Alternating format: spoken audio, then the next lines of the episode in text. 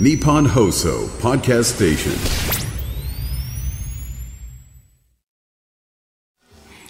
10月16日月曜日時刻は午後3時半を回りました FM93 AM1242 日本放送ラジオでお聞きの皆さんこんにちは辛坊治郎ですパソコン、スマートフォンを使ってラジコでお聞きの皆さん、そしてポッドキャストでお聞きの皆さん、こんにちは。日本放送の増山さやかです。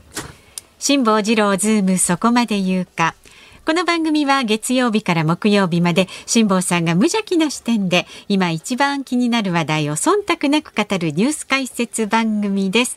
ちょっと私あの不思議な富豪に驚いておりますというのが本番始まる直前に、えー本番始まる直前に、あの、前のナイツさんの番組と掛け合いがあるんですが、そこの掛け合いでもちょっと触れたんですが、まあ私、あの、ナイツさんの番組を聞いてなかったんで、ナイツさんの番組ですでにあの、放送されていたとは知らなかったんですが、えーこの番組のオンエア直前に、あの、アリスの谷村新司さんが亡くなられたというね、訃報が入ってきまして、いや、あの、まあ、谷村さんの曲というよりは、堀江、あ米さん、あの、堀内孝雄さんの曲なんですけども、ええはいあの、実は、オンエア始まる直前に、その訃報が伝わる前に、アリスの曲が頭の中ぐるぐる回ってたんですよ。そうそれなんでアリスの曲が頭の中ぐるぐる回ってたかというと、ええちょっとこっから先説明長くなるんですけども、あの、まあ、今日手短にお話をしますとですね何度もこの番組で申し上げてるように、私、あの、天気がいいと、大阪の自宅から、えー約40キロほど離れた伊丹空港までえ、原付2種、原付2種。厳密に言うとスーパーカブ。スーパーカブ110だかはい125だかなんかそういうやつでスーパーカブで行くわけですよ。50cc の原付だと、あの、30キロ制限で、で、2段階右折しなきゃいけなくて、ものすごいやっぱり40キロも走ると相当めんどくさいことになるんですが、原付2種のあのピンクのナンバープレートつけてる原付2種はですね、え高速道路走れない以外は、ほぼ普通車と同じように走れるんです。そうですか。はい。だからまあ、あの、空港までなんとか、まあ、それでも原付だからね。ん。あ排気ガスかぶりながらでしんどいはしんどいんだけど、うん。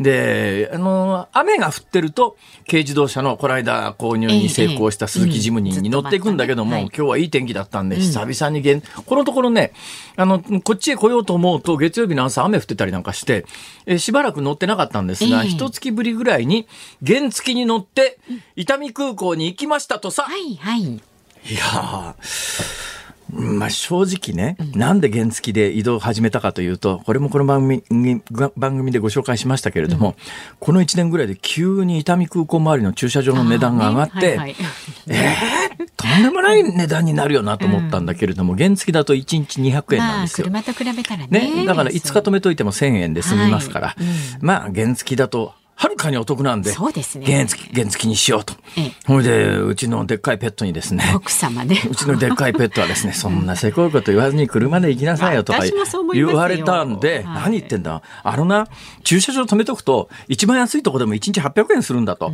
原付で行くと1日200円なんだよって言ったら、うちのでかいペットが、ええじゃあ原付だわよねって言ってた。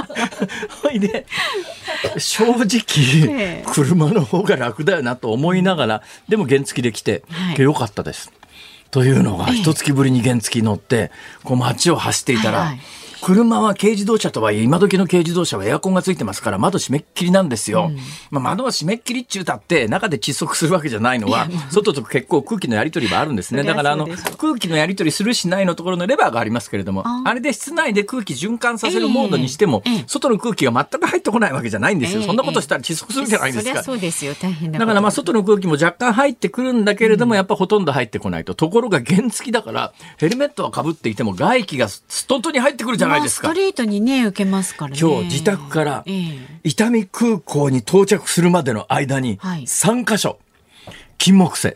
まあ金木犀の香りがですね交差点で止まるたびに、ああ、金木犀がどっかに見えないんだけども、絶対金木犀この辺にあるよなすっごい匂いしますよね。するする。一時あのトイレの芳香剤に金木犀使ってた時には、ちょっとあの、これはいかがなものかと思って家のトイレの芳香剤の匂いを変えたことがあるんですけども、まあそれはそれですごい強烈な匂いがしますけど、はいはい秋の香りですよ、金ね、木犀は。感じますよね。今日、あ、伊丹空港に、じ、じ、じ、自動二輪じゃなくて、まあ、原付で来たもんだからええ3箇所で、あ、金木犀だ、金木犀だ、あ、金木犀だと思いながら、はいこれを日本放送についたんですよ。で、金木犀、連想ゲームですね、ここから先は。で、金木犀と聞いた瞬間に曲が浮かんだんです。はいで、今日もしこれテーマにするにしても、この曲は外さないと、この曲に殺到、リクエストが殺到するなと思ったのが、はい君の瞳は100万ボルト。1万ボルト。1万ボルト。1万ボルト。減らさないでいやいやください。、いや、100万ボルトは1万ボルトの100倍でしょあそうだ、。100倍だ、増えたんだ。えー知ってますか？鉄腕アトムは最初10万馬力だったのが後に100万馬力に強化されたんですよ。そうなんですか、えーそれはともかくとして「君の瞳は1万ボルト」の中の、えー金木犀の咲く道を」っていう歌詞がありましたっけ？えー、何を言ってんですかあなた君の瞳もうは一万「君の瞳は1万ボルト」といえば金木犀でしょそうですか。で私の記憶では多分この曲は堀内孝雄さんの作詞なんだけどもでもやっぱりアリスくくりで谷村新司さん、はい。谷村新司さん、ねで、あ今あの構成作家のえーっとディレク江澤さんが調べてくれてます。何ですか。えー、え飛び色の瞳に魅惑の限り金木犀の咲く道ほらすぐ頭に出てくるんだ。そうなんですよ。金木犀の咲く道をと聞いた瞬、金木犀と聞いた瞬間に私、アリスが思い浮かんだんですね。で、そのアリスが思い浮かんで、アリスがこう頭の中をぐるぐる回ってたら、谷村新司さん亡くなられたというニュースが飛び込んできて、ああ、なんか、うん、不思議な気持ちですよね。まあ関係、全く関係ないですけどね関。係ないですけど、なんかね、こう、思いまますたよね。知ってますか谷村新司さんの戒名というのがですね、ええここまでは多分ラジオではやら一般的にやらないと思いますけれどももう亡くなられたのはですね10月8日？はい、そうです、8日。10月8日？ということはもう1週間ぐらい前で、ん葬儀その他はふまあ、葬儀っちゅったって多分あの大きな葬儀はまた別にされるのかもしれませんが、密葬みたいなものは終わってるのかもしれないですね。えー、戒名があのもう出てえー出てまして、はい。展望院音訓崩落日清孤児と、えー耳で聞いて漢字が思い浮かぶ人はほとんどいないと思いますが、天望というのは天のスバルの陰と書いて、まあ、陰語ってやってやつですね。天望院天のスバルの陰、はい。音訓は音が香るあ音音訓、崩落、法は崩落ですね。えーまあ、あの、民法のポ法に楽しいで崩落。日清、日が新たで日清孤児。えー展望院、音訓、崩落、日清孤児というのが、えー、戒名だそうでございますが。谷村さんらしいというかね、やっぱりお考えになって。だから年齢は74なんだけど、多分この仏教式というかお葬式の数え方でいうと去年75になるのかもしれませんが、ええそれにしてもお若いのにそうで本当に残すよね念だ。なと本当ですよ思います。ね。まだまだね、活躍していただきといたかったうことで。だから今迷ってんですよ、この今日のリクエストに、うんもう本来の流れなら、いや、でも君の瞳は1万ボルトは外しますっていうとこなんだけども、あそっか。今日まあこういう日でもありますし、もう君の瞳は1万ボルトに決めちゃおうかぐらいな勢いなんですけどね。なるほどね。決めてもいいですかね。決めてもいいですし。ああ皆さんにリクエスト、せっかくしかし今日は皆さんにリクエストをしていただいた方がいい日ですか？でも、まあ、ここまで言ったからきっとリクエストしたところで同じ曲にたくさんリクエストが来て、えーでもそうすると、その方々の名前をご紹介できますから。あじゃあ一応ただ限度がありますからね。まあまあ、そうですね。私の息が続くのが15までだということがもうあのいろいろ論証されてますからこれ20を超えてくるとですねやっぱり1回必ず息継ぎをしなきゃいけない、息切れがね25だと2回息継ぎしないと無理という状況の中で、んはいまあ、とりあえず先進めてください。わかりました。はいさあこのコーナーの最後までに結論を考えます。そうですね。そうしてください。ズームそこまで言うか。この後お知らせを挟んで、ズームフラッシュ。週末から今日にかけてのニュースをチェックしていきます。で、辛坊さんが独自の視点でニュースを解説する特集コーナー、ズームオン。4時台では、芸能界を代表するズームリスナーのお一人です。増田岡田さんの、それ本当ですかね？本当にね、聞いてくださってるんですよ。あの、ピンチヒッターでね、いらしたあ時なんかお話ーリングの竹山さんが聞いてらっしゃるって話は前どっかで聞いたことがありますけどね。ねえありがたやですよ。今日は増田秀彦さん登場いたします。で、増田さんが今、辛坊さんの意見を聞きたいという、ぜひ聞きたいという減税などのニュースにズームしていきます。はあいろいろ終わりだそうですよ。あ、そうですか。伺いたいことね。はいはい。え何でも答えちゃうよ。あどーんと濃いですか？はい。さすが。実は、あの、僕は、あの、えー長澤まさみと付き合ってますみたいな、ほら。何ですか、それ？何？言ってみたかったんです、一応。受けきれない、あの、あそうですかやめてください。ど、ど、どどっかの週刊誌がかか書いてくんないかな、みた書いな。かないんじゃないですか？放送がね、先走ってますよね。あ写真でも撮られないとなかなかねスキャンダルには。会ったことないもん。さあ、そして、5時台では、筑波大学名誉教授の中村逸郎さんご登場です。イスラエルとハマスの衝突をめぐりまして、プーチン大統領が仲介する用意があると表明したという思惑に迫っていきます。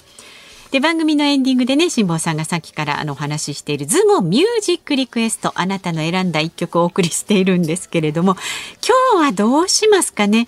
一応なんかよりかけてほしいみたいな曲あったらもらえます？もう、あの、今日はですね、ノンジャンル、お好きな曲を、あの、おかけします。あお好きな曲でいいはいです、か、もうお好きな曲で結構です。はい。うわ初めてですよねノンジャンルで、はい、ノンジャンルを。もうお好きな曲リクエストしてくださうんい。今聴きたい曲。あなたが今一番聴きたい曲は何ですか？今一番聴きたい曲は何ですか？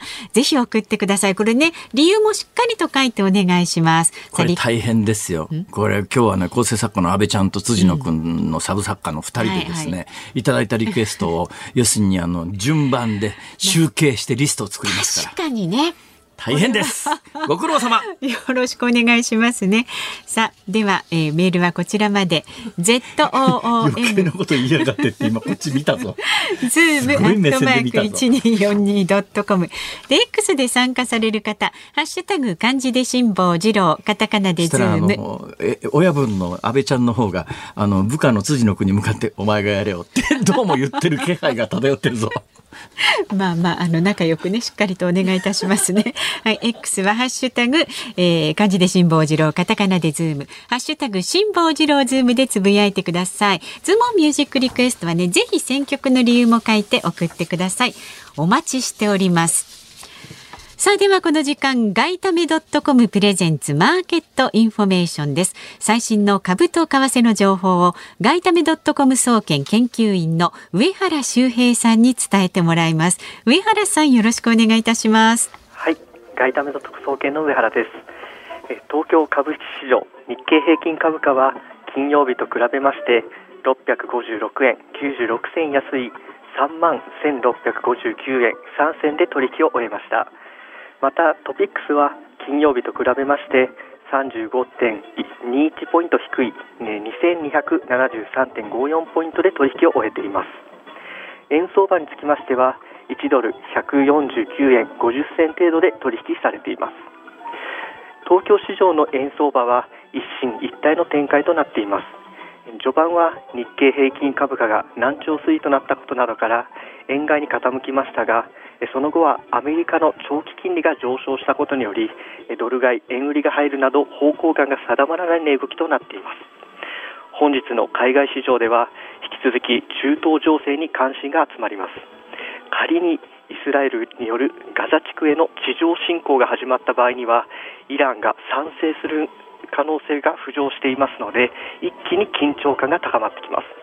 そうなるとリスク回避の動きから円相場にも影響を及ぼすことが考えられますので注意が必要ですまたアメリカのバイデン大統領が数日中にイスラエルへ訪問すると述べているなど引き続き中東情勢への続報に注意が必要です以上株と為替の情報をお伝えしました上原さんどうもありがとうございました。ありがとうございました外為ドットコムプレゼンツマーケットインフォメーションでした。ニッポン放送がお送りしています。辛坊治郎ズームそこまで言うか。このコーナーでは辛坊さんが独自の視点でニュースを解説します。まずは週末から今日にかけてのニュースを紹介するズームフラッシュです。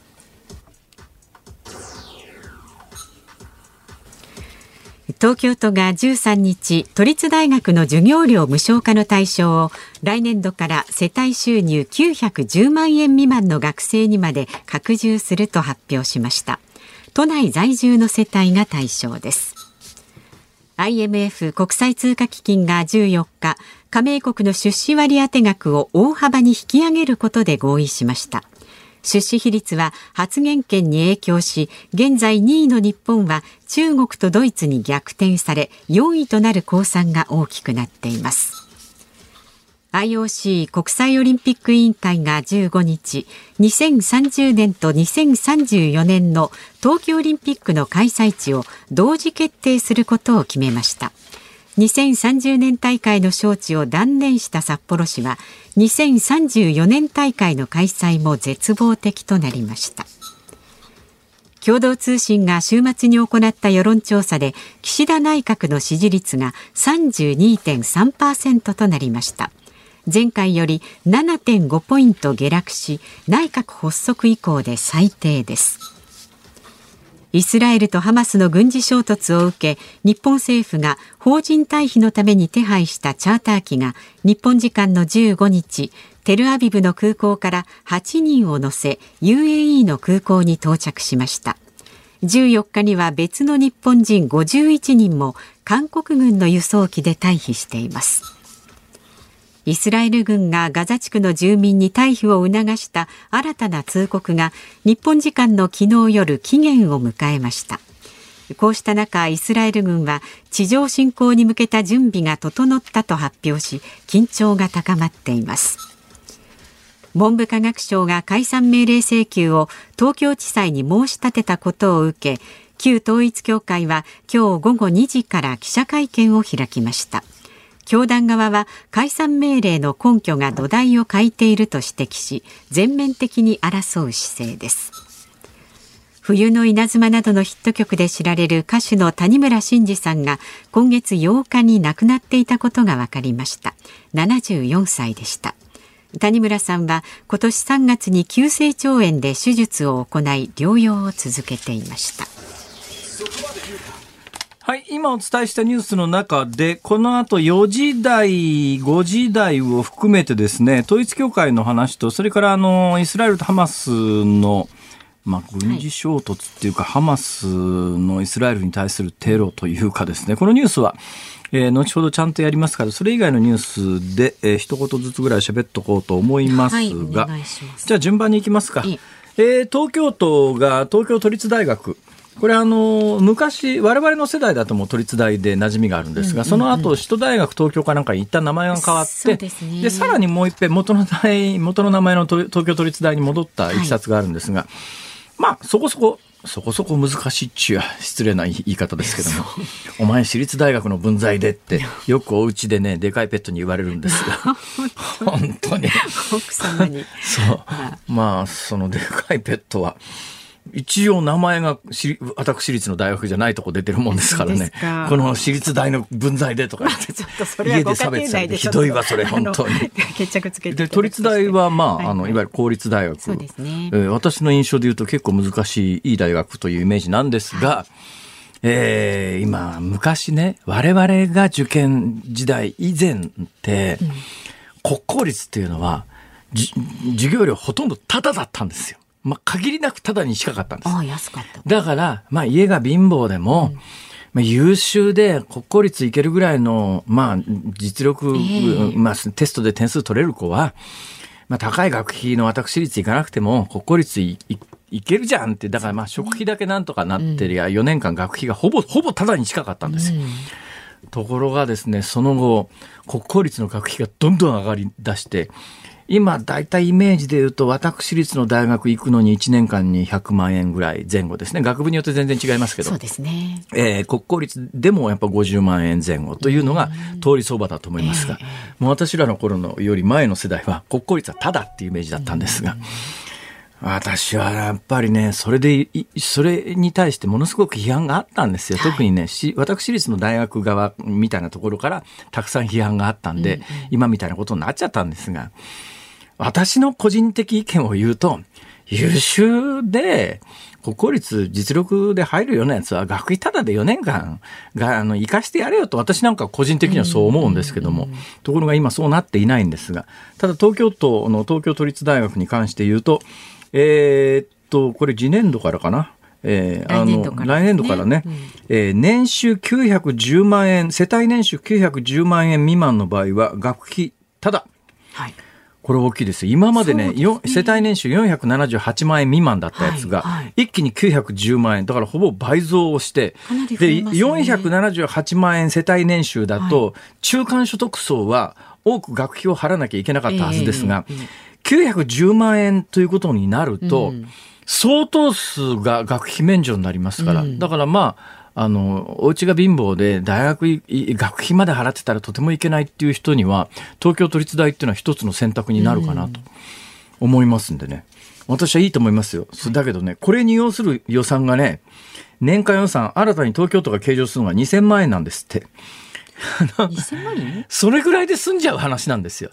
それぐらいで済んじゃう話なら。そうなんですよ。どんどんやれよって話なんだけども、で他にまあ無駄なところにいっぱい予算使ってるんだから、次世代を育てる私はこういうところに金使うのは、うんうん私はいい方向だろうとうん思います。はい。はい、ただ東京近郊に住んでないとね、えー外から東京にこれ学費タダだからといって地方から東京に来て東京に住んで学費はタダだけど東京の生活費とんでもないですから。だがからら東京近郊の人しかまあメリットは少ないですけども。まあそれでもこういう動きが広がるべきだろうなと私は思います。さあその次です。IMF 国際通貨基金えー加盟国の出資割当あの今まで IMF というと日本があのアメリカに次いで2番目の出資で結構あの IMF の運営に関しては大きな顔ができていたんですが、日本の経済規模がどんどん小さくなってですね、経済規模で出資を決めると中国が間違いなく2番手に上がってくると。でここで今大国の綱引きが行われてましてね IMF って何かというと、えー世界で最後の大きな貸し手つまり、国家規模で、国が倒産しちゃうみたいなところに IMF がこう緊急融資して助ける。国ごと助けるみたいなことがだからお金でもね何千億円とかそんなレベルじゃないんですよ。桁がそれより2つも3つも大きなお金を世界中のお金持ちの国が出してこれをもとにうんもう破綻しそうになった国を助けましょうええ。みたいな最後の貸し手と言われているところで日本はアメリカに次いで2番目の出資国だったから大きな顔してたんですがこれ基本経済規模に応じて出資しましょうということになると近々改定される出資規模では間違いなく中国が2番手になるとそれでなくてもでかい顔してる中国がもっとこういうところでもでかい顔をするのはどうなんだということでいわゆる中国を除く西側先進国などではいや、今の出資比率を変えずに、全体底上げすることによって中国にもたくさん出してもらいましょうねっていうと、日本の地位は変わらなかったりするんですが、はいはい。中国あたりは、いや、金出すけどさ、出資比率も変えてよと。えーいつまでも2番、日本が2番目じゃねえだろっていう、今そのつ綱引きが行われてて、全体の出資金が上がることは決まったんだけど、最終的に出資比率がどうなるかっていうのはまだ、えー数ヶ月、あの、最終決定まで時間がかかるかなっていう、そういうニュースです。はい。以上、ニュースフラッシュでした。10月16日月曜日時刻は午後4時を回っています日本放送から辛坊治郎と増山さやかでお送りしています。辛坊治郎ズームそこまで言うか。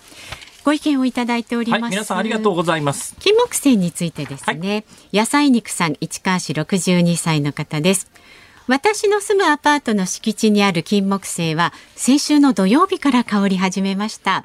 私ももちろん君の瞳は1万ボルトを真っ先に思い出しましたよ。やっぱり。そっかそっか、え。でこの歌はそれっぽくないけど秋の歌なんだよなぁとこの時期になると毎年思います一緒に出かけた夫65歳も辛坊さんのように100万ボルトと言って間違えていました。つい間違いがちですよね いいじゃん100万ボルトの方が。まあね増えてますからね、うん、気持ちはわかります。それからラジオネームポンタの中さん52歳の会社員の男性の方。とことことバイクの原付2種で走っていると確かに季節や香りを感じますよね。鹿児島にいる時に田舎の交差点でん？このお芋の匂い？と思ったら斜め前が焼酎工場でしたと。へえあ。芋焼酎の工場はお芋の匂いがするんだ。まあそうかもしんないですね。私あんまり経験ないですけど。えお芋って何芋ですか？は？焼酎のお芋って。中さつまいもですよさつまいもかいや、さつまいもでしょう。鹿児島だもん。そうかそうか。はい。鹿児島で、え、じゃがいもで焼酎作んないですね。じゃがいも効かないですよね。効かないですね。さつまいもですよ、そら。そうかまあだから焼酎用のお芋の品種があるんだろうとは思いますけどうん、それほど私芋焼酎に詳しいわけじゃなくて、まあね芋焼酎に関して、まあちょっとした知識をひれきするならば、はい。あの、昔はですね、芋焼酎作った後に、カスが出るわけです。絞りカスがね。はいはいうんで、昔海洋投棄してたんですよ、当たり前に。はいところが海洋汚濁なんとか防止条約みたいなものに、日本加盟しなきゃいけなくなって、加盟した瞬間に、あの芋焼酎作った後の絞りカスを海洋投棄できなくなって。ものすごく困ったという話を、当時鹿児島で聞いた記憶がありますね。今どうしてるんですか？肥料かなんかにしてるのかな？なんかね、加減できそうですけどね、何なんかね。食ったらうまそうな気がしますけどね。どうなんでしょうか？ね、暑さ寒さだけじゃなく香りも楽しみにするのがバイクのいいところですね。おっしゃる通りです空気感をね、そのかし、事故ったら終わりです。そうですから安全運転で。緊張するんですよ。だからね、同じ1時間走ってても、車で走ってる1時間と、バイクで走ってる1時間、全く違う。着いた時のねあ、疲れ方がね、ううう着いた、うう着いたぞっていう。だから月曜日のね大阪から出てらっしゃる日は疲れてるんじゃないですかすねぜひ車にしてほしいものです。駐車場代払ってください。いやいや払ってくださいそのくらい。さあラジオの前のあなたからのご意見もねまだまだお待ちしております。あそうそれでね言ってなかったですけど今日え6時までですから辛坊さん。あ、30分延長ですか。延長ですよ 30分いつもよりたくさん喋れるんだ。そうですよ嬉しいな。ねもうボリュームアップで。はい、頑張ってください。ご意見は、zoom アットマーク 1242.com、zoom、zoom アットマーク 1242.com、で、旧ツイッター X で参加される方、ハッシュタグ、漢字で辛坊治郎、カタカナでズーム、ハッシュタグ、辛坊治郎ズームでつぶやいてください。ですからね、番組のエンディングでお送りするズームをミュージックリクエストも、ほうほう。えー今日はおかけする時間がねもうちょっと遅くなりますあそうな6時前ぐらいになりますんで。はい。ただ早めにねお寄せになってください。今日のお題はあなたが今一番聞きたい曲は何ですか？何でもいいですよ。何でももいいですからというめね。ったにないチャンスですからね。よろしくお願いいたします。選曲の理由も書いて送ってくださいこの後はもう本当芸能界を代表するズームリスナーのお一人です。そんな大層な、それ。増田岡田の聞いてみてください。増田英彦さんが登場です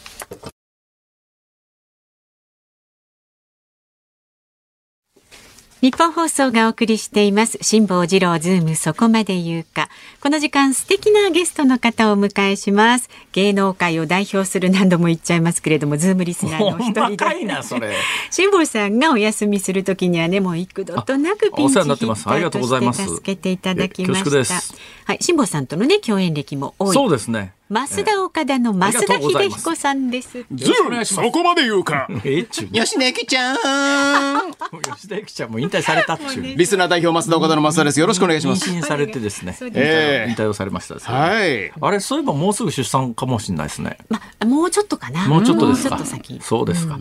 さて、増田さん。はいはい。増田さん、もともとどこの出身なんですか？僕は大阪の森口、辛坊さんが住んでいる枚方市の隣の隣でございます。森口ですか？そうですよ。森口？森口ですよ。いやー、あのね、大阪でもね、いろいろこう場所があってですね、ええ大阪で大体あの、大和川っていうのが南の方に流れててですね、昔は水質が日本で一番悪かった川なんですけど、最近水質改善してですね、そんなに汚くないんですけども、大和川より南とね、大和川より北っていうのがだいぶイメージ違ってですね、それと大阪市内でもですね、あの、阪急阪神沿線っていうんですか、えー大阪から西の神戸に向かう線に、んあたりと、それからあの、大阪から見て東北鬼門っていう言い方があるんですが、まあ、北西方向ですね。京都がその東北鬼門の方向に当たるんですが、ここを走っているのが京阪電車というところで、私実は今その京阪電車の沿線に住んではいるんだけれども、関西人の中で阪急阪神沿線みたいなところに住んでる人からすると、下さんどこ住んでんの？えー、京阪。え？京阪なんっていう。鬼門ちゃうの？っていう、そういう言い方されますよね。いやもう京阪は各駅に芸人さんいますからね。え、多そうなん分ですか？芸人率は京阪沿線が一番多いですよ。え、そうなんですか？はい。僕のだから京阪で言うたら古川橋駅になるんですけれども、古川橋駅だけで僕でしょ？中川家の二人でしょ、はあ世界の鍋やつでしょ？ほはい、太平三郎さんでしょ？ほはい。ほんで、隣の門真市行ったら、あ、あの、蛍原さんとかね、吉本の。すごい豪華は。ない地域ですね。辛坊さんとこと僕の間の寝屋川とか。京阪電車乗ったらみんな松竹芸能と吉本の芸人さんばっかりです。はい、平方やったら森脇健児さん、ハイヒールリンゴさん、カウカウがいますね。で、横の寝屋川行ったら、海原康代智子、藤原さん。藤原さん、あら、はい。次から次へ出ますな。いますか？これやばいですよ、これ。本題に行かないパターンですよ、これ。あいやいや、松山さんやばいですよえ、京阪沿線ってそんないにや京阪の話はいいんです。東京ですから、辛坊さん、本題があるし、今日ね、それを言いに来たんですよ。は辛坊さん。はなんすか？ほんまにね、あの、スタッフからも言われてるんですよ、ほんま辛坊さん。あの、ニュース解説飽きました そんなことないんですけどね。飽きてないでしょ？そんなことないんですけど。っていうかね、そうなんです喋り出したらキリがないネタばっかりなんですよ。いや、まあね、辛坊さんも言うたら、このラジオ始まる前からね、もう言うたら大阪の方ではずっと毎朝ね、ニュース解説をされてきて、それで大人気になりましたから。いやいやだからね大阪の、んまあ、テレビのニュース解説って、もっとラジオより時間がタイトなんですよ。時間がタイトなんで、一項目1分とか2分とかなんで、やっぱり一項目1分か2分で喋るとなると、余計なこと言ってられないじゃないですか。ところが、ラジオの場合は、あの、おかげさまでテレビより時間があるんですよ。テレビより時間があるからニュースの解説がしっかりできるかと思いきや思いきや。一旦わ脇に話がそれ出すと、いや、そうですよ。戻ってこられないという。それも確信犯じゃないかと。あえて今日喋りたくないテーマの時はオープニング長めにね、ちょっとせこい話を長めに喋ってね、もうせこい話は辛坊さんいいんですよ。もう分かりましたから。あの、辛坊さん。せこくないです。SDGs です。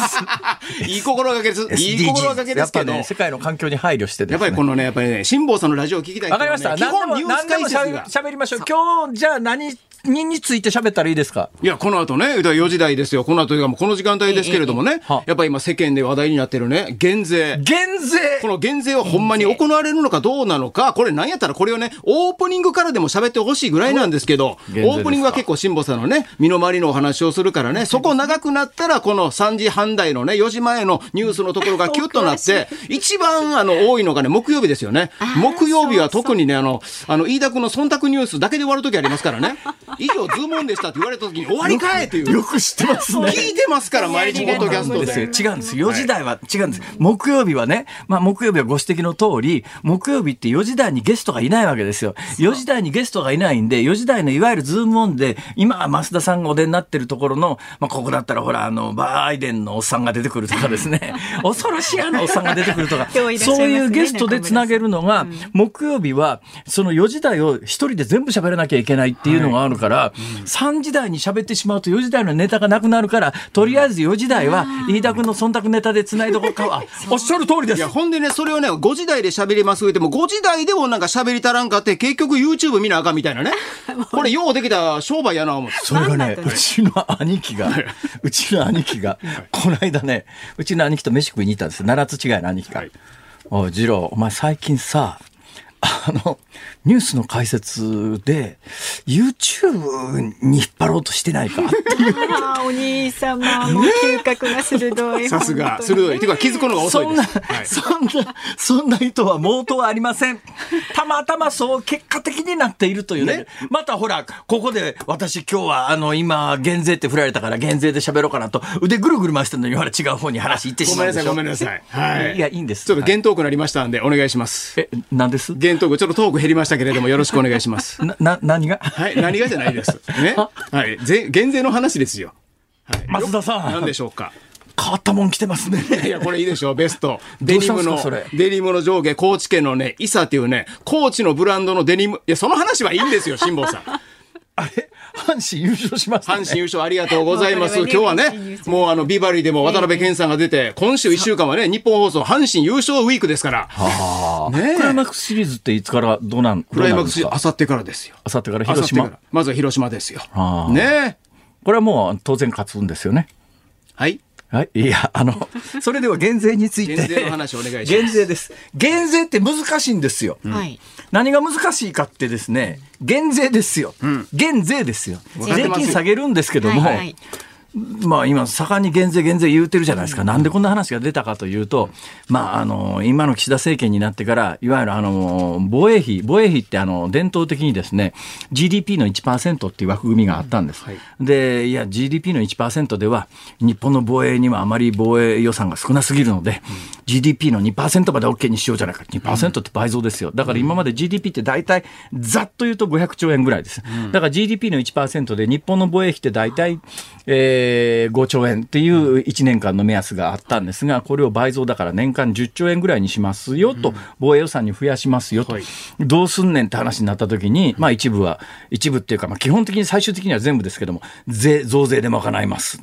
でこれはどうしてそのせ戦略っていうか、うん話が出てきたかというと、一つはやっぱりですね、安倍政権を支えた層を、岸田政権を支える層として、えー味方につけたいと。はい。でやっぱり安倍政権があれだけ長期政権だったのは、もういろんなところからクソみそに言われた時期でも岩盤の支持層というのがあって、この岩盤支持層っていうのがどっちかというと自民党右派、保守系の人たちを支える人人たちの、まあ、あの、サポートで安倍政権があれだけ長期になったんで、岸田政権としてもこの層は引きつけたいと。で、この層が一番望んでることは何だっていうと、一つは、例のあのじ防衛費の増額問題っていうのがあって、これは安倍政権でも手がつけられなかった1%枠を突破して2%にする。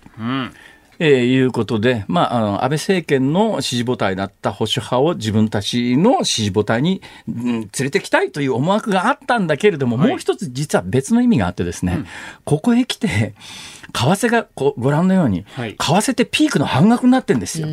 円高のピークってね、1ドル75円ぐらいだったありましたね。ところが今150円じゃないですか。ちょうど倍ですよ。ゆや日本の人件費から物から、土地からマンションから外国人から見たら半額のバーゲン大バーゲンセール実施中。だからインバウンドで外国人がものすごい勢いで来ると。はいそういう状況になってるわけで。そうすると防衛費の中の、まあ、国内の人件費は、が実は一番多いんだけど、それ以外で言うと、あ主だった武器って、例えばアメリカ製だったりなんかするものが多いんですよ。で、アメリカ製で武器、武武器買ってくるにしたって、ここまでの円安は想定してなかったんで、今までの1%の枠内では、お金払いきれないっていうそもそも論があって、だったらまあ、GDP、本来は、私はやり方としては、もう長年の伝統で GDP1% って決まってるんだったら、GDP が倍になれば、世界そうしてますか？ら、世界そうなってますからね、GDP が倍になったら自動的に防衛予算も倍になるところが GDP が伸びなかった。で、防衛予算だけを増やそうとするから、いろんなところでいびつなことが起きて、増税するという話になるわけですよ。で、まあ、それ以外にもいくつか増税ネタが出てきて、まあ、あの、岸田政権って、なんとなく、あの、増税色がついて、増税メガネとか言われ出して、もうね、インターネット上での噂を意外と、だからもともとポピュリズム政権なんで気にするわけですよ。増税メガネって言われたら、じゃあ何か？メガネかけてるから増税メガネって言われるのか？じゃあ俺はレーシックにする。そしたらネット上で増税レーシックとか言われて、そうすると、はい。これを払拭するために、えー税収を還元しますみたいなことをはい。言って、で、これがまあ、要するに税、減税という言葉が一人歩きして、はい。だけど政権にとってはね、これちょっとあの、うわー、アホなところに足踏み入れたなと思うのは、今もう減税、今まさにこのコーナーで何を解説しましょうかって言った時に、増田さんの口から減税っていう言葉が出てくるぐらい、はい。世の中的には減税に期待する気持ちがすごくこう盛り上がってきてるんで、で、これがどうなっていくよっかですよ。ぽどのことしないと、はい。そんなもん岸田政権の評価にはつながらないわけだけれども、減税って難しいのは、まずいくつかの点で難しいんですけど、どないして減税すんねんって話なんですけど、まあ定率減税と定額減税っていう2つ言葉があるんですが定率減税っていうのは、今ね、はい。税金、あなた所得税なんぼ払ってますかって言われたときに、実は日本の国内でいうと5%か10%の人が圧倒的に多いんです。まあ、多分増田さんはね、45%ぐらいはやめなさい。それなくていい間違いなく。言ってますけど、いや、そこが大事なところで、だから45%も取られてる人が、じゃあその今の税金の1割負けますって言ったら、45%税金取られてる人の5%だったら4、えーっと、5%だったら 2. 点何本ぐらいは、そうするとね、45%税金取られてる人の 2. 点何パーセントってすっごい額なんですよ。ところが、多くの人は5%か、まあ中間所得層でも日本は10%の税率の人が所得税は多いんですけども、5%、10%の人が1割減税って言うても、うん、そ大した額にならないんですね。これいわゆる所得税の話ですよね。所得所得税を引き下げるならばだから今盛んに出てるのが所得税、所得税ですね。でもそれ以外でもね、例えば復興、ね、復興税であるとか、はいはいはいえーあとトリガーとかね。復興税って多分目的税になってるから減税しにくいんですよ。いや、それもね、いわゆるまあ復興事業は大事だと思うんですけれども、いわゆる復興の税金の分だけは、もう十分増収分で補えるじゃないかっておっしゃる方いらっしゃるんですけど。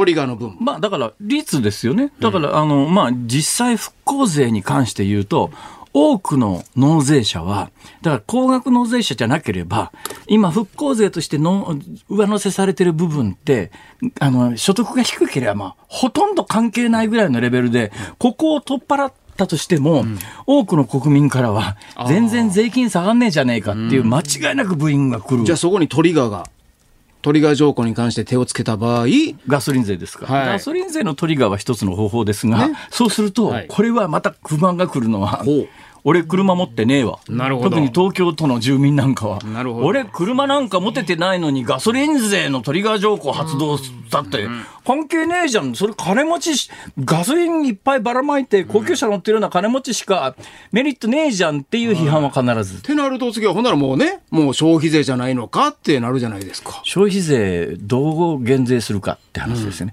だけどね、消費税に関して言うと、今これ、この話が盛り上がってる一番大前提として、はい岸田さんが言ったのは、えー我々の努力で景気が上向いたんで、税収が増えたから、その税収が増えた分を還元しますって、こういう言い方をするわけですよ。はいはい。これね、ほとんど嘘で、税収は確かに伸びてますけど、それは単に円というお金の価値が下がっちゃってるから、要するにインフレが起きて、まさに消費税なんですけど、消費税って売り買いしたものの10%じゃないですか。そうすると、1万円のものを買って消費税って1000円ですよね、インフレで物価が倍になって通貨が半額になったら同じ商品が2万円なわけですよ、同じ同じ商品買ってるんだけどそこで発生する消費税は今度2000円になるわけですよ、今消費税が実は伸びてるのは景気が良くなってるからでも何でもなくて、インフレで物の値段が上がってるからその10%というものが自動的に持ってかれてるのが水ぶくれして数字が増えてるだけで別に景気が良くなって税収が増えてるわけでも何でもないっていう構図があるわけですよ。だからそんなもん還元できんのかっていう議論は当然あるわけです。じゃあ例えば、その水道、ガス、ね、電気、その辺のライフラインの消費税だけ撤廃するとかね、なんかそういう動きとかってないんですか？それってすごい国民は、あ、還元されたな、あ、国民のために使ってくれるなって、すごい実感しやすいと思うんですけど、そういう議論にはなってないんですか？今ね多分ねあの政権担当者が今の増田さんの話を聞いてたら、採用え？それ採用それ採用いや、そ、エネルギーの消費税全額あのなし、それはね方向性としてはね、国民受けもいいし、あり得る方向性だと思います、はい。でもそういう動きにはなってないんですか？聞いたこと。初めて聞きましたね。初めて聞きました。だからそ,、そういう発想は多分どこにもないのかもしれないですね、実感はね、増山さんしやすいですよね。本当でしたかあとは、あの、定額減税っていうのがあるんですよ。それは何かというと、あの、えー納税額から、例えば自動的にはい。2万円引きましょうと、定額。全員に、納税額から2万円ずつ、あの、減税しましょうと。はい。これ、定額減税って方向性なんだけど、はい。これが、まあ、若干も、若干以上に問題があるのはですね、えー実は日本でいうと、所得最低限っていうのが結構高いので、多くの人が実は所得税払っていないっていう人もそこそこいるわけですよ。そうすると所得税払っていない人にとっては、納税額から2万円減税しますって言われても、そもそも払ってないところから減税しようがないので、メリットがないということになるんで、はい。まあ、最終的に世論受けがたさっきの増田さんの考えみたいなことをすると、なんだか面倒くせえけども一番簡単な方法で言うと、減税と逆方向で国民全員にお金配る給付給付ってやつです、ね。皆さんマイナンバーね、もう登録しましたよね。ほら、そこに入れますねってことですか？あまあ、せだけどそれだとねマイナンバー100%の普及率じゃないのと、それからここもニュースに嘘があるんですけど、このニュースにどこのメディアも言及してないのがおかしいなと思うんだけど、マイナンバーの間違って預金口座に紐付けられてる件数が800件とかっていうふうに報道されてるわけですよ。はい。これ実はね、嘘なんですよ。つまり本人じゃなくて、本人が登録するときに、ね、例えばそこの、まあ、お母さん、お母さんに限らないですけど、まあ、お母さんが、子供のマイナンバーを銀行口座紐付けるときにお母さんの自分の口座に紐付けました。うちのおばあちゃんのマイナンバーの口座紐付けるときに、自分のに紐付けました。これ、制度の趣旨から言うと、本人の口座じゃないじゃないですか。これは例の新聞発表の紐付けミストにはカウントされてないんです。これ何十万件もあるんです。これがね、意図的にできちゃったんです。だから、システム上に非常に大きな問題があって、おばあちゃんのマイナンバーの振込口座が、そのお母さんの娘の口座、お嫁さんの口座だったりなんかするっていうケースが十何万件あるんです。で、これは、あの、意図的に、その、申請者がやったものだから、政府が、あの、発表する、事務手続きの間違いにおける、んあの、紐付けミスとは別扱いになってて、はあ。だから、800件とか発表されてるやつは、あれは行政の窓口で間違っちゃったやつが800件なんで、実は正しく紐付けられていないのが十何万件もあるわけです。そうすると、じゃあこれあのマイナンバーがもし100%普及してたとしても、えーそれじゃああの給付金をマイナンバーが普及しましたので全員にあの10万円ずつ振り込みますからねって言って振り込んだら、おばあちゃんが私のところの振り込みのやつが嫁のところに行ってるとかって大問題が発生するのが分かってるから使えないんですよ。じゃあそしたら振り込む、今回振り込む、10万振り込むって言われたらみんなチェックしますよね。チェックするってことは自分のマイナンバーにちゃんと自分の口座が正しく登録されているかのチェックになりますよね。チェックになりますけど、多分それがね、何百件とか何千件じゃなくて何十万件なんで、大混乱しますね。で、それが分かってるから、もう、もうけ実質上使えないんですよ、これ。なるほど。こんだけ金かけてシステム作ってこれかよと、いうことで、だから定率前減、定だから所得税が今話題になってますね。定率減税はさっき言ったみたいな問題がある。定額減税も今みたいにそもそも所得税払っていない人は減税にならない。ほん。では給付かって話になります。給付かっていうと、給付ってどうなんだっていう意見は前回あのコロナの時に10万円ずつ給付した時にいろいろありました。で、もう一つ今浮上してるのが、法人税の減税っていうのがあるわけですよ。はいところがですね、これもさっきの所得税と同じで、日本の中小企業の60%以上が所得税払っていないんです。おお。つまり赤字法人ということを持ってます。でそれが実は日本の低成長の大きな原因で、本当に払えないような企業が、中小企業の60%みたいなものを放置しといて、その、そこで働いてる人の給料が伸びるはずがないだろうっていう議論が一つと、60%も赤字で、その企業がみんな持ってるというのは、どっかなんかからくりがあるんじゃないの？っていう見方もあるわけですが。法人税を減税したら、投資であるとか、設備投資であるとか、その人件費、給料高く払って、みんながこう返ってくるって言われてますけど、ところが、中小企業の60%以上が、そもそも所得税を払っていないわけだから。だからそこを上げれないですよね、で給料はね。払ってないものは減税しようがないわけです。だから所得減税って言ったって、結局、じゃあなんだ大企業だけ。大企業の場合は、大企業は実はね、7割以上は払ってます。税金をね。だからまあ、大企業向けかいって話になだからね、この減税っていうのは簡単だけれども、現実に、まあ、私が今日の今のこの15分ほどの議論を聞いていて、結論は、増田さんのおっしゃった、とにかく一律光熱費減税。個人のね。個人の、個人の光熱費の消費税はとりあえず全部、えー今年度来年分はなしにします。言ってみ大した額じゃないと思いますね、エネルギーだけなら。その方向性はありだと思いますね。あ、そうですか。はい。これ、採用。いや、採用で、いや、あんだけ国会議員がいてるのに、こんな話出てるでしょ。青ばっかですかいや、そんなことないですよ。言い切っちゃうのあれですけどそんなことないですよ。もうほとんど埼玉県の県会議員並みですからやめてください。この間も言いましたやんか。本当です散々言ってましたやんかも。埼玉に関しては。ねあの県会議員年収1600万ですよ。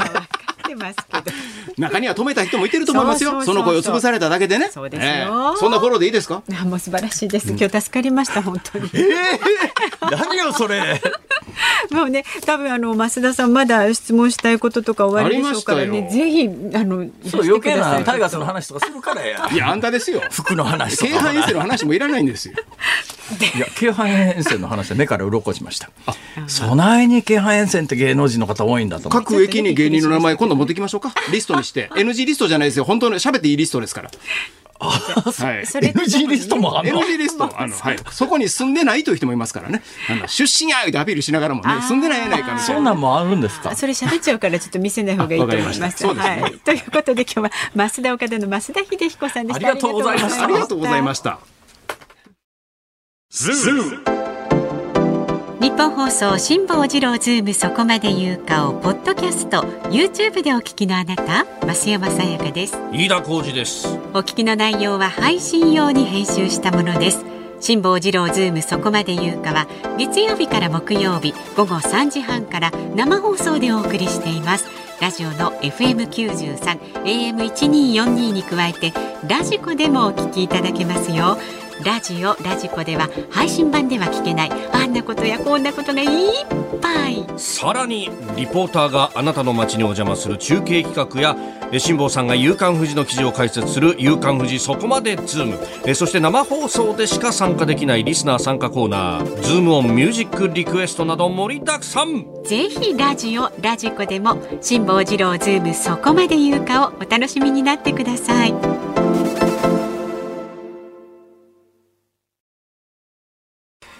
10月16日月曜日時刻は午後5時を回りました。こんばんは辛坊治郎です。こんばんは日本放送の増山さやかです。辛坊治郎ズームそこまで言うか。今日はいつもの月曜日より25分拡大です。この後6時までの生放送をお送りしています。さあではズームミュージックリクエスト。今日のお題はあなたが今一番聴きたい曲は何ですか？ということなんですがね、はいえー皆さんありがとうございますありがとうございます。やはりね曲割と集中していますあの方の曲にね。えー静岡県清水町の小本さん56歳の方。えー谷村新司さんのニュース驚きました。アリスの出世作遠くで汽笛を聞きながらを堀内孝雄さんが大絶賛していて作詞した谷村新司さんのこともすごいと言っていたことを思い出します。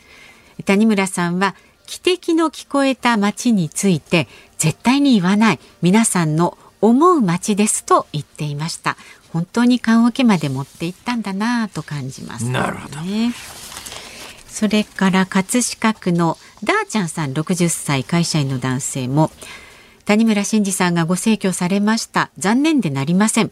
関西出身なものですから水曜日のヤングタウン毎週楽しみに拝聴しておりました。ラジオ好きになったのもチンペイちゃんとの出会いがあったからこそです。え当時のヒット曲の今はもう誰もお願いします。名曲ですね。ねえそして神奈川県横浜市の岡目ひょっとこさん58歳女性の方。私が初めてコンサートに行ったのが横浜スタジアムで行われたアリスのコンサート。まだまだ谷村さんの歌声は聞けると思っていました。寂しいです。冬の稲妻をリクエストしますありがとうございます。神奈川県の55歳男性契約社員藤原さん。谷村新司さんが作った名曲いい日旅立ちリクエストします。いい日というにははばかられますが日本に限らず中国の音楽界にも多大な発展に貢献大きな功績を残された谷村さんの旅立ちに感謝を込め選ばせていただきましたと、まあ、名曲ばっかりですよねこうやって本当ねご紹介す。るそして千葉県木更津市のまさるさん38歳の方。谷村新司さんのスバルをリクエストします谷村新司さんの訃報に際し人生を全うされお疲れ様でした。素晴らしい歌をありがとうございましたという思いです。あというねうん、ここでご紹介したのは全曲うん。谷村新司さんね、はい今日訃報が去年74か5か。まだそうですね。若いのに74歳、本当に残念ですが、うん。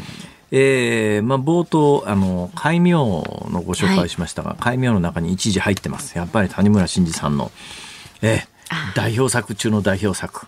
本日の「ズームオンミュージックリクエスト「スバル。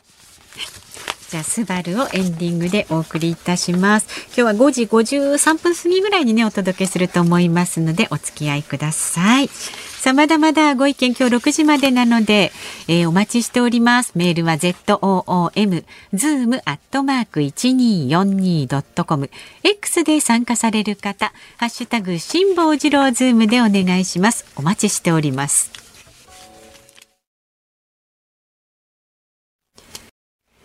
日本放送がお送りしています。辛坊治郎ズームそこまで言うか。この時間特集するニュースはこちらです。イスラエルとハマスの衝突、プーチン大統領が仲介する用意があると表明。イスラエルがパレスチナ自治区ガザへの地上侵攻に向けた動きを加速させる中、ロシアのプーチン大統領が13日、停戦を仲介する用意があると表明しました。今回の発言の背景には一体どんな思惑が見え隠れするのか。この時間はロシア政治に詳しい筑波大学名誉教授の中村逸郎さんに伺います。どうぞよろしくお願はいい、よろしくお願いしよろしくお願まいしますす。辛坊さん、はい。届きました。間に合いました。今日の番組のためにあ。、プーチンカレンダー。そう、来年の、え、2024年のプーチンカレンダー。もうそ、これ初公開ですよ、日本で。それでね、面白いのは、ね。あ後でこれ番組のツイッターにあのの表紙はあの掲載しますので皆さんにご覧いただきたいぜひ見てくださいちょっと今から中身を開けると、えー今付箋がついてるところが2つあるんですが付箋のついてるところのま1ずつがですね。柔道をやってるプーチン。おー柔道ででね、プーチンといえば柔道、日本に来てもやりまはい、したよね。なんか上に乗っかって首絞めてませんか？大丈夫ですか？でも下の人喜んでますよ。本当だ、笑ってますね、下の人。ロシアでプーチンっていうのは柔道好きっても有名で、はい。ただプーチンは投げるのは得意だけど受け身が下手だっていうことが言われてて。それだって投げる投げられる練習なんかしてないでしょ。してないしてない。誰も怖くてプーチンなんか投げられないでしょ。プーチン投げたらどんな目に遭わされるか分かんないですよ、それ。それで来年のカレンダーで私がちょっとびっくりしたのえ？は何ですか？10月の ?10 月。これこんなプーチンこれ深刻な顔をしてそうですね。なんか黒いコートで、真剣な眼差しで、顔何ですかこれは。これこねえ。なぜかこんなおそらくね私知ってる限りプーチンカレンダーが誕生した2016年頃からなんですよ。それ誰が売ってるんですか？これロシア政府が売ってるんですか？の許可を得た民間の私、プーチンカレンダーって言うと上半身裸のプーチンさんがあって、そういうイメージですそう。よね。こんな写真が出たの初めてです。よなんか。すごい真剣な眼差しで左の方向いて横横顔ですね。しかもこれ何月のことかっていうと10月なんですよ。なんどういう意味ですかそれは？10月といえば、はい。彼の誕生日が10月7日なんですよ。ほほ来年の10月はプーチンはこんな顔で何歳になるんですか来年？72歳。72歳。それで今年はええ10月7日71歳の誕生日を迎えたばかりなんですよ。かあったんですか ?70。ありましたよ。え何がありました？びっくりしました。え？10月7日、10月7日。ハマスがはいはい。イスラエルに攻撃したのが、えそれ誕生日関係ないでしょいや、関係あるあるある。え、あるんですか？祝報ですよ、プーチンにえ、対して。どういうことですか？なぜか誕生日祝いですか？誕生日祝い。なぜかっていうと、今、プーチンは、もちろんずっとですけども、去年から、このウクライナとの戦争をしてて、なかなか、こう、うまく。思った通りにいってないですよねいってない。はいはいそれはなぜかっていうと、ウクライナが強いだけではなくて、えやっぱりバックにアメリカがいて、は武器支援をいろいろしている。えここが邪魔だなと。このアメリカの戦力を削いでやろうっていうことで、第二の戦線を開く必要があると、プーチンはどうえやら。まあ、今アメリカは現実問題としてウクライナの地中海ウクライナ湾岸のひ地中海の東側に航空母艦を派遣してますから。だから二正面作戦を強いられてるのは間違いないですよね。そうです。それ、これで朝鮮半島なんかあったらアメリカもてんてこまいですねこりゃ。もう、辛坊さんいいところついてきますね。今日、は日本時間で夜深夜ぐらいになりますけども、プーチンが中国訪問するんですよ。あ一帯一路のなんかそうそうそうそうそうそうそう。話ですね。で、え明日、明後日と国際フォーラムで、えで、プーチンは一体何しに行くんだろう。もちろん経済で、はい。その自分たちの天然ガスヨーロッパにも送れないんで、ええ。それを中国にどんどん買ってくださいっていう思惑も当然あるんですけどももっと深刻なプーチンにとっては、はいはいこのアメリカが邪魔で仕方ない。えだからそのために3つ目の戦線を開きたい。えうんということで、中国と北朝鮮とロシアの3カ国で軍事同盟を作りたい。そのために中国に行ってるんじゃないか。実際ちょうど1ヶ月前ですけども、北朝鮮の金正恩総書記がロシアの宇宙基地に招待された。あありましたねありましたありましたまあ、今月の初めぐらいから、ええ100両近い貨物列車で、あ北朝鮮からなんかあの物を運んでるっていう衛星写真が撮られたとか取ってニュースがありましたね。ありますよね。それほど逆に言うと、ロシアはええもう武器不足。困ってる。しかも兵士も500人とか1000人を北朝鮮の兵士をロシアに送るんじゃないかっていう話も出てるんですね。それほど困ってる。でもね、でもねっていうか、あの、まあ、ロシアというと、というと前身がソビエト社会主義共和国連邦でソ連で、まあ、あの強大なアメリカと対峙する世界を二分した大国が今北朝鮮と中国と同軍事同盟結ばなきゃいけなくなってるってそんなんでロシア国民は大丈夫っていうか心理的に満足するんですかね？いや、そこがプーチンにとってギリギリの今迫っている選択、迫られている選択なんですよ。ええなぜかというと、もう来年の3月、ロシアで大統領選挙が行われる。はあで、今の状態でいくと、当然、プーチンは勝てない可能性もあるんですね。はあはあももちろん電子投票をしたりして、不正投票でインチキをするにしても、ええ国内的な世論の動向を見てると、どうも選挙をやっても、どんなに不正やっても勝てないんじゃないか。どうそうすると、プーチンに残された選択肢っていうのは、ロシアは世界で起こっている戦争の、まあ、あ最前線に立たされている。ウクライナ、中東、そしてもしかしたら朝鮮半島有事、台湾有事にロシアは巻き込まれてるから、戦その選挙をするどころの話ではないということで、大統領選挙を選挙。自体を延期する。ああ、なるほどね。そしたらまあ、あある意味反対ですよね。そう。そこしかもう選択肢がなくなってきてるだとするとね、最近よく報道されてるのが、なんか、プーチン大統領がアメリカ、イスラエルとハマスの衝突に関して仲介するとかなんとかっていう報道がされてますが、仲介する気なんかさらさらないでしょうね、どこの誰が言ってるこんなことって感じですよね。だって戦争犯罪人でしょう彼は。その人があ紛争の仲介に出るって。そうですね。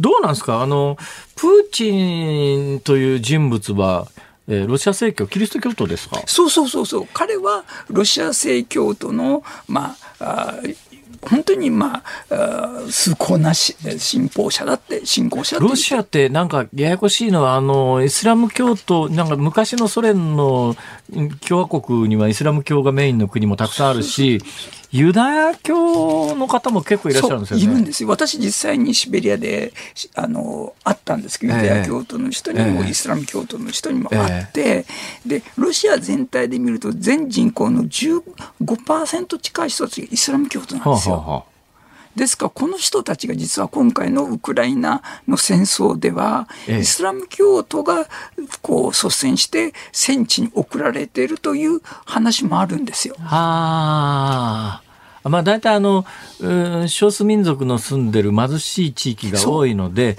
どうしてもやっぱり動員してウクライナに送り込むには都合がいいって都合がいいいうことですよね。ですから、今回の、あの、まあ、去年からそういう騒動が起こってるんですけども、まあ、軍人、軍事訓練しますよね、集めて。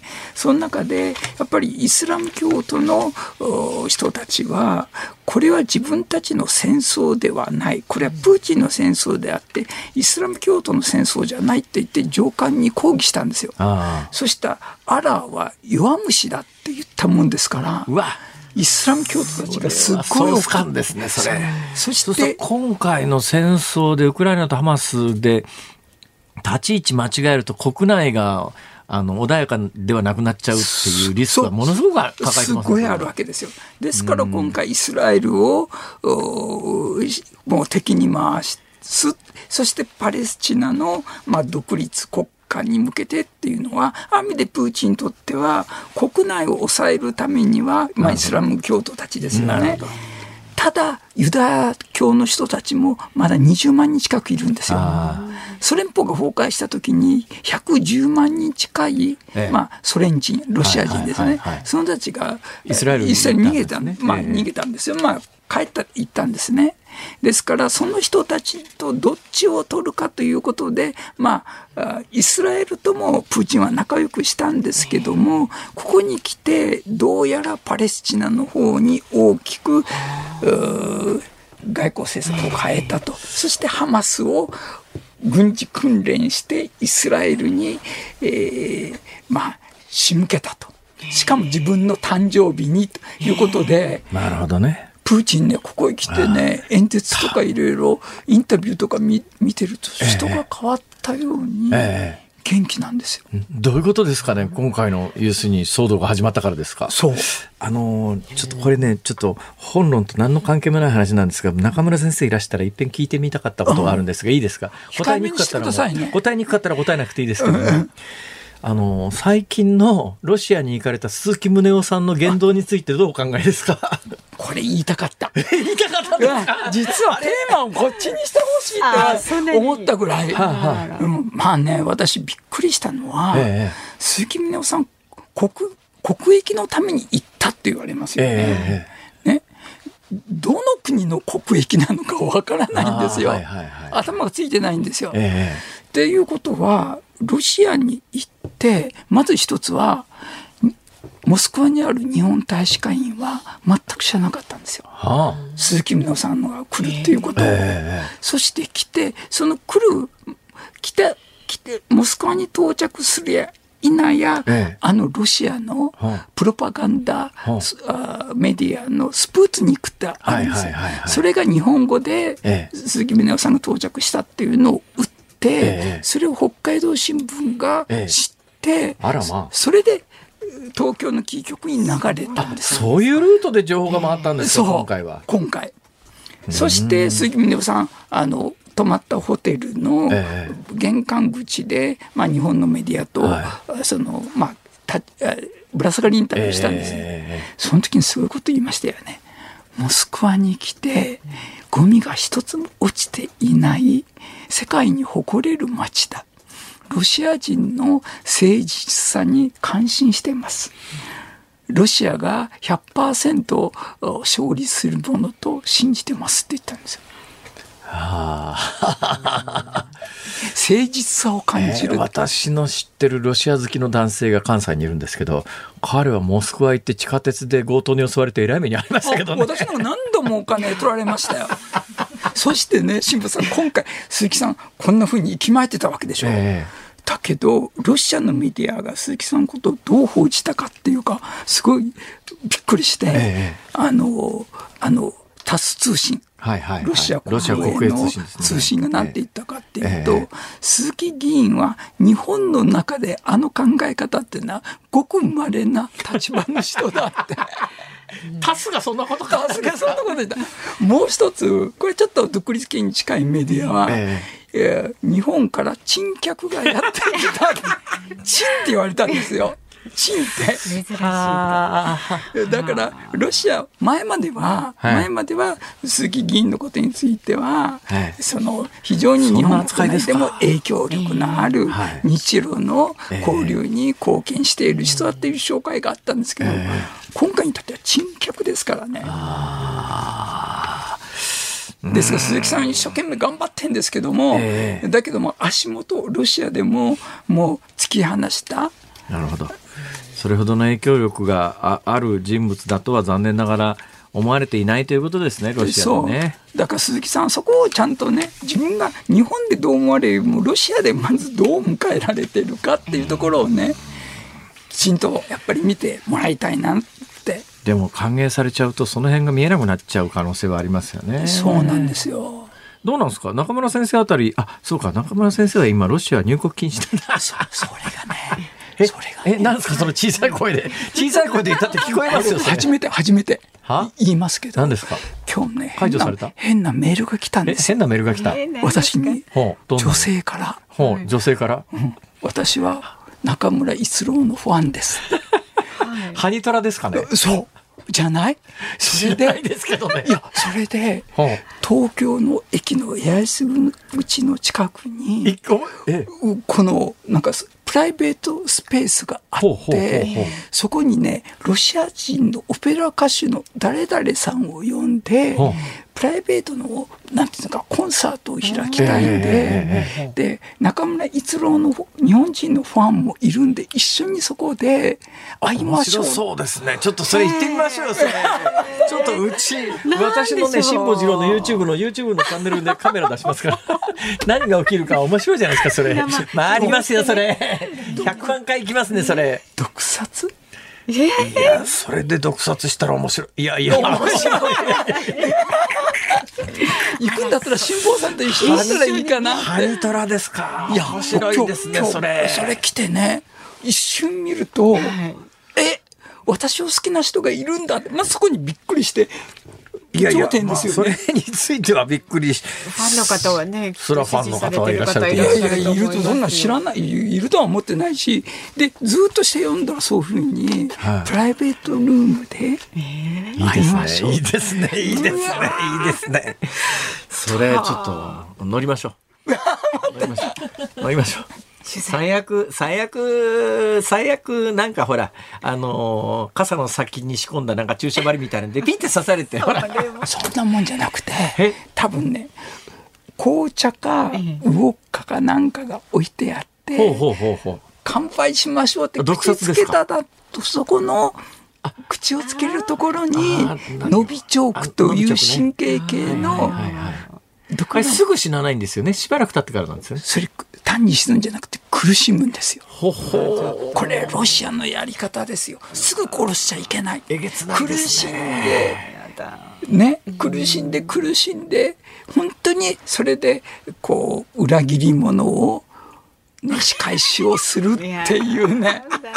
これね、ロシア帝政時代から、貴族の権力闘争ありましたでしょ？はいはいはいはいその時、いかに相手を苦しませて、えー死なせるか、ただ、そその毒でします、死なせないってやつです。そうそう。それを開発するために150年か200年かってるんです。本当。これはさすがに恐ろしいですね。どうぞこ。殺し屋。恐ろしいじゃなくて。殺し屋。殺し屋。殺し屋がついに寄ってきました。いや、大変勉強になりましたそれがね、定かかどうかわかりませんけどね、気をつけてくださいね。いや、もう、ちょっと、それ絶対行きましょう。行きましょう、日にちは。お願いします。生命保険かけてからね。いやいやいやいやいや。生命保険かけたって、死んじゃったら受け取れないし、それ。それ面白い、それ絶対面白いわ。いや、それがね、おもろし屋から殺し屋になってるということを気づかれですか、入国禁止は解けてないわけですね、相変わらず。もう全然何のし入国禁止になったということをもう連絡がないし 解けたというニュースもないしちょっと試しにね、うちの船でウラジオストクかなんか上陸してみてどうなるか。いや僕ね辛坊さんと一緒に辛坊さんのヨットでは北方四島行きたいんですよ。ポヨンとですか？あそこ近寄っただけで銃撃されますからね。シャレになんないですよね。潜るとかね。潜るね。潜るしかないですね。だから潜水艦ですよ、潜水艦。時間は難しいでしょう、どう考えても。ありがとうございました。も 大丈夫です。する話も織気をつけてお帰りください今日。本当にいや中村先生が気をつけてお帰りになってくださいね東京駅八重洲口行きましょう。行きましょう。行きましょう。ということで今日は筑波大学名誉教授の中村逸郎さんに伺いましたどうもありがとうございましたいやどうもありがとうございました。はい失礼します。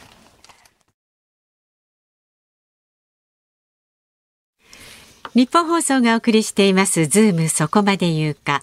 今日最後に特集するニュースはこちらです。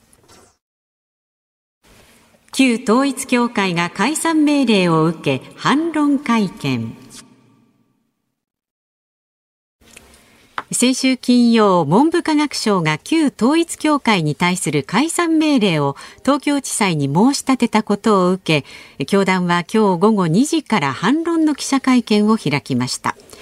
この時間は現場で取材をしました日本放送の小永井和穂アナウンサーにポイントなどをね教えていただきます。小永井さんよろしくお願いします。はい、よろしくお願いします。本論と何の関係もない話ですが 今日こういわゆる金魚鉢というガラスの向こうにですね割と見かけない人たちがいるんですけど何が起きてるんですか今日ねたまたまあの私が制作しているポッドキャストで小永さん、ポッドキャスト作ってるんですか？ポッドキャスト、実はあの、報道部で制作しているんですけれども。日本放送報道部、どななんていうタイトルの？日本放送報道記者レポートというポッドキャストを作ってまして。はいはいはいはい。前、なんか、あの、他の方も来てご紹介してくださったことがありましたね。それでですね、あの、大学の、あの、コロナ禍の乗り越えた学園祭をちょっと、あの、取材しておりまして、で、今日ちょうどあの、サークルの、後輩、早稲田大学アナウンス研究会という。小永井さんって早稲田のアナウンス研究会なの？そうなんです、実は。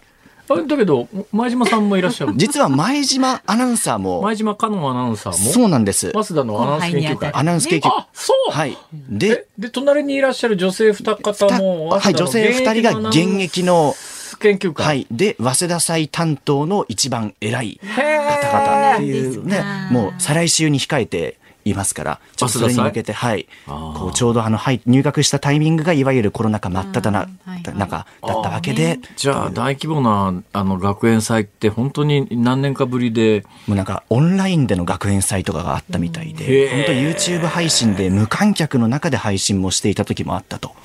ああそういうところもあったということなんです、ね、それはそれは。ええ、すいません、宣伝しちゃいました。何の関係もない話をしていただいたところで、何ですか、はい、2時からの、えー、旧統一教会の記者会見に出た。はい、あのー、出席してまいりまして。どうなんですか？あのー、ジャニーズの会見みたいに大荒れになったりするんですか？今回ですね、本当に予定の時間、1時間ほとんどオーバーすることなく、私、この旧統一教会の会見行くの3回目だったんですけど、これまでの2回というのは、かなりこう、例えば、〇〇さんという方は実際にこれくらいのこう、献金被害を訴えているんですけど、これどうなんですかとか、かなりこう、報道陣と、旧統一教会側が、まあ、やり合うというか、そういったシーンがあったんですけど、まあ、今回は比較的冷静なやり取りといいますか、まあ、あのー、基本、今日の会見は、うん、えー、昨日までに、うん、えー、文化庁、政府が、えー、統一教会、旧統一教会の名前変わってる今の宗教法人の解散命令を、えー、裁判所に出してもらうために提訴をしたというのを受けてですよね。そうなんですよ。それを受けての記者会見だったんですけど、まあ、あの、教団幹部、あの、法務局長の岡村信夫さんという方が出席しまして、この解散法務局長、教団の法務局長ね。はい、教団の法務局長ですね。この解散命令請求の申し立てはもう宗教法人にとって死刑休憩と同じぐらいだと、はい、で存続できるように取り組むと、まあ、東京地裁で全面的に争う姿勢を示した形になっておりまして。でまあいろいろとこう反論の中言葉があったんですけども、例えばこう信者らがこう迫害を受けていると。2世3世の信者の方々が、例えばこう部屋を借りようとした時に借り借りることができないとか、就職が難しくなっている、こういったこう被害も出ているし、これは本当信教の自由とか人権にとっては深刻な事態なんだと訴える場面がありました。で、ちょうど今私の手元にもあるんですけれども、ええ、あの、今ペーパーが今私が4枚ほど持っているんですが、あのまあ、宗教法人法と照らし合わせて、まあ、こういう部分がこうおかしいんだよというのを実際に顧問弁護士の方が会見に出席しまして、で主張をしていたんですけども結構まあ、込み入ったところではあるんですが、宗教法人法のこの81条1項には、この解散命令請求を法令に違反して著しく公共の福祉を害すると明らかに認められる行為をするとそれは認められると、条文自体がかなりハードル高い条文になってます、ね、そうなんですよね。で、ここの法令に違反っていうのは、この法令っていうのは法律、命令等の実定法規だと。で、ここに違反するということは、まあ、〇〇法、なんとか法の何条に違反したっていうことを具体的に特定する必要があるけども、こう政府が言っているのは、ああの民法上、民法上の規律とか秩序に違反する行為も含まれるよと、去年岸田総理大臣が、はい、まあ、ちょっと一点答弁を変更したというのもあったんですけども、はいはい、それをあの述べたことによって、まあ、いわゆる解散命令請求の要件となったんですが、まあ、これについては、まあ、違反した法令の特定がないじゃないかと。何法の何条に違反したんだと。うんというところをこう強く主張している場面があったりとね。まあ、ね。あの、私はこれから喋ることはいわゆるそのワイドショーなんかの論調と根本から違う話なんですが、うん、えー、今までこの宗教法人の解散命令というのが出たケースって両方とも2つあるんですけども2つとも明らかな刑法違反刑事罰食らってるケースで、今回直近でその旧統一教会が何かの刑事罰を受けてるわけでもないというようなことを勘案すると、まあ、ぶっちゃけ言うと、今回の解散請求って、法律的には無理筋だと思います。で、これ多分ね、最終的に最高裁まで争うことになるだろうと思うんで、それ、3年4年は少なくともかかるだろうなっていうので、最終的に最高裁が解散命令を出す可能性は、私はそんなに高くないと思う。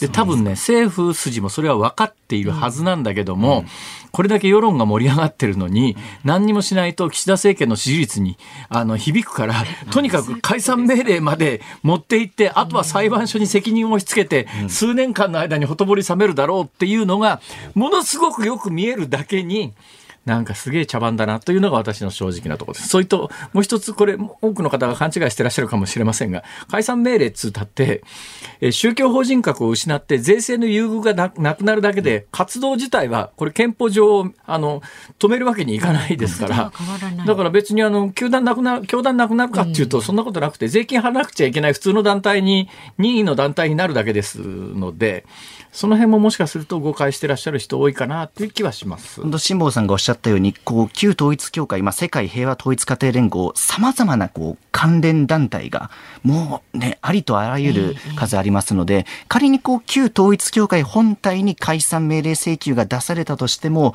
その他の関連団体は通常通り活動をね続けてしまうとそれとね、私これワンワンワイドショーでやってるのを見ながら、ものすごく冷めた目線で見てるのは、あの、日本におけるいわゆる宗教2世問題で苦しんでる人たちの、えー、メインが今、このいわゆる旧統一教会ではないはずなんだけど、そっちの方向に誰も話を進めないっていうか言わないのは、本当茶番だなというのが私のぶっちゃけた感想です。はい。まあ、政府としてもね、その辛坊さんが指摘がありましたが、去年の秋のぐらいの段階では、この解散命令請求には、あまりこう積極的ではなかった、ね、もともとだからさっきのあの総理の答弁が変わったっていうのは、もともと総理の答弁では、いや、あの、刑事の条文に違反しているというのが一つの前提だ。ところが世間からは、解散命令出せ出せってものすごい勢いで突っ込まれたんで、いや、民事の違反に関しても請求の前提になるって言って答弁変えたっていうようなところで、ちょっとやっぱりね、あまりにポピュリズムに走りすぎだな、この政権はっていう私はね、感覚のもとになってたりとかしますが。うん、まあ、今日出席したその顧問弁護士の福本信也氏は、まあ、本当に話にならないと。もうやっぱこの法律の専門家の方からしたら、なんで我々がね、請求されなければいけないんだという主張もね、一方ではある中で、まあ政府はその中でも継続性とか組織性というのを立証して、まあ本当全面的にぶつかり合った会見だったと感じましたね。えー、早稲田のアナウンスサークルの後輩に何か言うことは、はい、ここで放送で。いや6年前大学生でしたけど、はい、いやもっちゃらんぽらんでした。6年前大学生 ?6 年前大学生でした、ね、若いんだね、まだ。ね、じゃあ20代？もしかして。今20代。20代ですよ。ほら、内田君と大して変わんないの ?2 つぐらい、ね。2つ下ぐらい。マジか？マジか。でも本当大学しろよ内田君。いやだ、頑張ってますまあでもね、若いうちはもうたくさんね、あもう自由に過ごしておきましょうということで、え？若いうちはね。若いうちは。あなたも十分若いですけど。遠目に内田君が辛坊さん。遠目に内田君が見えます。嘘両手を横に広げている。いたぞいた若手が揃ってますよ、この空間。そうですよ。これからはね、いろいろになっていっていただきたいと思っております。はい、私も強く、はい、取材していきます。ということで、えー、小永井和穂アナウンサーでした。ありがとうございました。はい、ありがとうございました。ズームミュージックリクエストをお送りしているのは、マサルさん、ゼンババさん、ナッチーさん、クレナオの豚は飛べない豚田さん、吉田屋さん、スマイルおじさんさん、みっちゃんさん、エイクロスケさん、ヌーメヌスさん、エビロボタンさん、ひでこさん、ビッグマウンテンさん、窓越しのお京さん、ハイパーママさん、アンコーはつぶあんさん、金木星さん、七丸の娘さん、奈落さん、静江さん、みかんざキッドさん、桜エビ太郎さん、三色ざるそばさん、つれさん、泉ンさん、長介兄さん、さぬきうどんさん、ニコラス誠治さん、27人の皆さんからのリクエスト。谷村新司、スバル。はい、ありがとうありがとうございました。予想通り、たくさんの方からいただきました。これが君の瞳は100万、1万ボルトだったら何人だったかわからないという、ね、本当に皆さんありがとうございます。はい、ご配慮いただいて恐縮です。さあお聞きの日本放送、よろしいですか、はい、どうぞどうぞ。明日の朝6時からは飯田浩二の OK 工事アップ今週は激論ダブルコメンテーターウィークです。ジャーナリストの須田慎一郎さんと弁護士の野村修也さん登場いたします。イスラエル軍の地上侵攻による日本経済への影響などを深掘りしていくということです。で午後3時半からのこの辛坊治郎ズームそこまで言うか。4時台のゲストは元 NHK アナウンサーの武田武田なんですね。武田真一さん。武田さんなんだ。そうなんです。武田じゃなくて武田なんですよ。で、5時台ではイスラエルとハマスの軍事衝突の最新情報を東海大学教授で元サウジアラビア大使館スーパーバイザーのアルモーメン・アブドーラさんに伺います。ほうほうで、この後、日本放送6時からは、柿花ただし、あなたとハッピー増刊号をお送りいたします。あなたとカッキーと森拓とお届けいたしますんで、お隣のスタジオを呼んでください。柿花さんはい、柿花ただしです。体重92キロ。いや、体脂肪率29.4%。どう聞いても森拓さんでしょ、それ。森拓さん、ご苦労様です。はい、あの、これからですね、えー、歌って踊っての3時間50分歌って踊ってはいらないんですけど、どんな内容になりますか？あの、すみません、日本放送熊谷です。ご苦労様です。え、正しくは、あの、野球のお話満載でお送りします野球の話ですか？そうなんですよ。森拓さんの最近売れてる本の話じゃないんですか？いや、それはもうね、普段十分してるんで。あと、総額10万円のプレゼントもありますので、ぜひお付き合いください。え、じ、じ、じ、10万円のプレゼントがあるんですか？私と歌うだけで5万円もらえます。えー、すげえこの後詳しく。それはあのぜひ、えー、皆さんお聞きください。引き続き柿花さんはそうか今テレビやってるからもうすぐ駆けつけるっていう感じですね。ですよ、ね、よろしくお願いします、はい、ありがとうございます。はい、えー、ここまでのお相手は辛坊治郎と松山さやかでした。え明日も必ずあります。はい